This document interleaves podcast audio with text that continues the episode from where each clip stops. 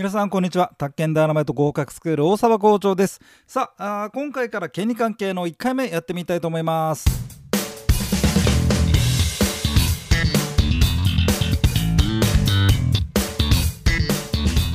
えー、権利関係、えー、まあ1回目、まあ、権利関係ということでね、えー、と全部で12かな。あご用意しておりますけども、えー、さて今回1回目でございます。えまあ、権利関係ってねなんかなんだろうなって感じだよね。今までだって宅建業法とかさえー、都市計画法だとか建築基準法だなんて形でですね、まあ、法律の名前、まあ、法律上の制限っていうまあ枠組みでありましたけどね、えー、そうやってありましたが、えーまあ、権利関係って言ったのもやっぱまあ法律の話でございまして、まあ、もちろんそうだよね。で民法でございます、えー、宅建式なんですが、えー、問いの1番から問いの10番までが民法。えー、問いの11番、12番が借地借家法ですね。えー、で問いの11番で借地かな。で問いの12で借家。そんな感じになってて、えー、問いの13番が区分所有法と問いの14番が不動産登記法と、えー、この1番から14番まであ 1, 問1問から14問だね、えー、これをまとめまして権利関係なんて呼んでおりまして、えー、まあまあもうちょっと分けますと問いの1から問いの10と、えー、11から14でまあ分けられますよと、えー、そんな感じ。なのでまあ宅建ダイナマイトとしましては権利理関係前半ってことという言い方をしてね、えー、問いの1番から10番で民法だよと。えー、まあ、そんなご案内しているところでございましてさあそれでですね今回から民法ってやつ入っていきたいと思うんですよね。えー契約締結内容の自由の原則のもとまあいきなりこんな言い方して難しく感じますけどもあのねあのー、こう日本の場合なんですけどね、あのー、我々、あのー、とこあのまあね、取引なんですけどこれ自由ですと。え国家は干渉しません、はい、国家から独立してですね自由にあのー、ね、ある人とある人とで自由に契約していいですし、えどういう目的でも構いません。内容でもいいですよと。まあもちろんねおのずと制約ありますよ。だから例えばまあなんか俺よくドラドラマとかな映画とかであっかな、まあ、殺人契約とかさ。ああいうのはダメや。さすがに公序良俗っていうのがありましてね。あのあまり行き過ぎちゃったやつはダメだけど、えー、その範囲内でだったらばまあ例えば売買なんかだったらねいくらで売ろうが買おうがそれはまあ当社間でね、えー、まあ決めたんだったらそれでいいですと、まあ、いちいち国家がねえー、国がね、えー、口を出しませんよってことで独立まあ独立というか自由にやってくれってことを前提にしてるんですよね。えー、誰とどんな契約をしても自由です。反面法的な責任も発生しますと。あの契約するのもしないのも自由、え内容も自由。まあもちろん簡単に契約できます。意思表示の合致って言うんですよね。なんだかこう契約するにあたってねなんか堅苦しく契約書面がいるんじゃないかとかいろいろこう思う人もいるんだけどもだっていちいちさコンビニエンスストアでなんか買い物する時に契約書取り交わす、えー、あなたをこう、えー、でうちの店を打つとしまして。えー、今回はアンパン、えー、1個、えー、缶コーヒー1個、それがポテトチップス1袋、えー、こちらの売買契約ですね。とはい、ここにどうぞサインしてくださいねやらないんですよ。意思表示の合致って言うんですよね。えー、それでね、まあ、契約成立しちゃいます。で、契約が成立するんだけど、そうすると今度ね、まあ、今日やりますけど、債権とか債務とかね、えー、そんなまあ権あの権利関係、いや、権利関係なんですよね。それでね、契約の内容っては守んなきゃいけないって話になってるわけよ。だからお金を払う、ねまあ、何かを物引き渡してもらってお金を払うっていう、まあ、契約をしたんだったらば、えー、それ約束の日に契約払わなきゃいけませんよね。で払わなかったらどうするんですかってやっぱ揉めるわけでで最終的にはですね、えー、差し押さえとかね そのなんかそうよあの個人間のトラブルは国家の機関がですねだまあ裁判所とかを通してですね、えー、個人の持ってる権利っていうのを実現しようと、まあ、こんなことなんですよね。えなんでそんな大げさまあそれはもちろん額によりますけどね、ええまあ、そういうことでねあのそこ言ってるのがこれが法的な責任なんですよね。はい、だから、えー、安易にですね、あのー、契約なんかしない方がいいですよ。はい。だからまあ大人だったらしょうがないけどまあまあ子供だったらねまあ多めに見ましょうねとか、まあ、例えばちょっとこう、えー、高齢者の方で認知になっちゃってなんて言った人がね、まあ売るの買うのつってもまあ多めに見ましょうよと、その多めに見ましょうよって話は今日やりますけど、まあそうじゃない、えー、まあ人たち、うんまあ、青年者、まあいや、普通の大人ですよね。えー、その人たちだったらね、こうおいそれとね、あの、キャンセルとかできないですよ。はい。まあお互いだからこういう時にキャンセルできますよって取り決めがあればね、いいですけど、そうじゃなかったらね、払うべきものは払う。渡すべきものは渡すってことになるわけですところがまあとは言ってもねあの泥酔状態でね 私ねこの最近ねこうお酒やめちゃってねはい。もう快適。1年ぐらいもうあのコロナで飲み会がなくなりましたんでもういやめんどくせえやっつんでですねやめちゃった。そしたら体重6キロ6キロ7キロあ10キロか？痩せましてね。なんか今まで随分 何やってたんだろうなみたいな。でおかげさんであの血液の 血液検査の数値も良くなりましてガンマ GTP が激下がりですね。HbA1c も下がりましてですね。今オールド健康になっちゃったんです。だからまあちょっと泥酔でまあ前はよく泥酔してました。泥酔状態で売るとか買うとは一体どうするんですかと。この場合はですね意思がないんですよ。あの要はあのね。その場合は無効だとかさ。そんな話をちょっと今日はやってみたいと思います。ではそうしましたらば394ページ395ページ。えーとね、民法ってどんな法律ってまあ話から始めますけどもあの民事的な民事的なトラブルってわかる？あの要はまあ民事的なトラブルってイコール金ですよ。うん、金払うの払わないのの吸ったもんだ。えー、取引での吸ったもんだ、取引上のトラブル？それをまあ民事的なトラブルというふうに言ってまして。金払えとか払わないとかね、うん、そんなことを言うわけですよ。えー、その時にどうしようかって話なんですね。でね今までのねこの法律とちょっと違うんですよ。宅建業法なんかだとほら宅建業やるんだったら免許受けてねと。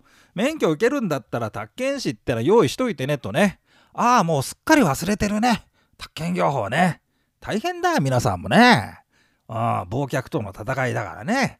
ああ嫌がら嫌味を言ってますけど。だってだって復習してねえんだからそう忘れるよね。ああ、音声講義面白かった。はあでそれ、っきりでしょ。問題も解いてないし。えー、嫌味です。はい、嫌味をたらたら言っております。また受かってよ。だからとにかくさ、もう諦めて勉強しない。諦めてね。はじめにトラブル。あ、そうそう話を戻しますと、だから宅建業法だのそうだし、あと、ほら、都市計画法なんかでも、第一種低層住居専用地域はこうだよなんてこう決めるんですけど、民法ってね、そうでもないんですよ。そうじゃなくて、初めにトラブルありきってあって、まあぶっちゃけ言うとさトラブルがないんだったら民法なんかいらねえんじゃねえのって話なんだよね。だけどまあ人の世の中ですから、えー、権利をめぐるトラブルっていうのはまあついて回るわけで、その時どうしようかって話なんですよ。で、これから学ぶ民法は宅建業や都市計画法などと異なりまして、取引上のトラブルが起きた時の解決策なのね。で、その人のあのね、権利といったものをちゃんと民法で尊重して、まあ、民法で尊重してっていうかこの世の中で権利といったものをちゃんと尊重しましょうねっていう立て付けになってんですよ。で誰かにその権利が奪われたとか侵害されたとかちゃんとやってくれないだとか、まあ、そういうことになった時に、うん、それを法律の力で実現させましょうねと。その段取りみたいな話なんですよね。だからあの誰かが人人にちょっかいをちょっかいってなんだろうな。なんかけだ その人の権利がまあなんか侵されるっつうのかな。あそんなような時に出てくるわけなんですよね。はい、え例えば契約が成立しているか。あどうか。契約あそれでねお金のトラブルって結局なっちゃって、えー、金銭債権って言い方するんでまあ他権業法でも出てきたけどね金銭債権とお金払えという権利なのよ。でこのお金払えっていうふうに言えるのはそういった権利があるからでその権利ってなどあるんですかあなたにと。でも権利関係でしょそもそも。そもそも権利ってあなたあんですかと。いや契約したんですって言ってんだけど片っぽはいや契約してないよねと。契約してないのになんでそんなこと言うのとかねそんなことになった時にまあ状況証拠あとはまあ話の筋うんあのー、まあいわゆる状況証拠とか話の筋が通ってる方がまあ通ってる範囲で勝つという形なのよ。まあ、もちろんこのえー、権利があるのないのってね白黒判断するのは我々民間人じゃなくて、まあ、最終的な話としましてはね裁判所裁判官ってことになりますよ。ええ、そうだからあのまあそうだ我々が民法を適用するなんてことはないですよね。うんあのまあ、仕組みとしては知ってた方がいいんだけど、まあ、揉めた時は、まあ、いよ裁判ということになっちゃうわけなんだけどね。はい、ででそれで、えーあのまあ、結果として債あの債権があるとかないとかと。あ例えばそっかどんなケースがあるかっていうとやっぱお金でさ、あの例えばですよあの付き合ってたわけですよね、えー、まあとある方ととある方がねあなたなんて。ああなんて。そうかちょっと困ってんだったら400万円あのー、じゃあこれ使ってくれよ。こうポイントね。あありがとう。使ってうん。これ君のためだから400万円用意したんだよ。ほら。ありがとうで使うじゃん。今の話で400万円さねえ借りたの？もらったの？どっち？え？これ君のために用意したんだありがとう。じゃあうん。今度きっと。なんてこれ何が今度きっとだ？多いと。さあ皆さん問題です。今の400万円なんですがもらったんでしょうか？貸したんでしょうか？ないしは借りたんでしょうか？もらったのであれば返す必要はないですよね。これ贈与契約ってなるわけですよ。一方借りたということであればこれいずれ返さなきゃいけないんですよね。はい、えそれでお金の貸し借りを表す契約としては金銭消費。消費貸借契約というのはね借りたお金を一旦消費して同じものを返すということで金銭消費貸借契約。これが金借りるという意味です。さあ今の事例なんですけど皆さんだったらどうしますか？これ判断つかないでしょ？つかないんですよ。でこんなの裁判所に持ってこられたって裁判官だって判断つかないですから、えー、どういう状況ですかっていろいろ聞かなきゃいけないよね。でそこでまあ弁護士がわーわー出てきましてまああのー、まあ私の知り合いも弁護士何人かおりますけど、えー、彼らに聞きますとね、まあ、勝ち目があるとかないとかよく言ってますよ。本当に。ない時どうすんのとかっていろいろ言ってた。それでも受けんの話ってお前授業で言うから言わねえとか言われそんなこと言ってましたけどね。まあそんな感じになる。で、結局あれ借りたんですかね返したんですかねで、せがれの方が結局返したんじゃない？なんかそんなような話だったよね。で、あれがずっとこれ結婚問題で引っかかっててさ、解決済みですなんつってね。うん、ところがまあ、みんな納得しなかったんだよな。まあ、っていう、何の話かわかるでしょ？うん。Let's go! ニューヨークえー、判断基準を民法に置く。とにかくこの世のトラブルといえばお金か愛のもつれ。これねエロ本時代は金かエロって書いてあったんだよ。バチーンと、うん、トラブル。エロってのはま恋愛、まあ、男女関係、まあ、まあ今、まあ、男女関係って今言っていいの言っちゃいけないの。よくわかんないけどさ。まあ俺らが女好きですからね。やっぱ男女関係。ああ随分あったトラブルがね。金も絡みますよね。金かエロでしょ。だね、えって人いるんだけど、じゃあ、あんじゃあえって言ったらあなたに聞くけど、他に何があんのよ、トラブル。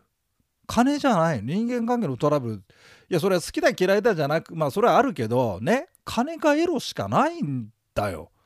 おと思うんです俺は。であと逆に言うと大事なのも人生大事なのは金かエロですよ。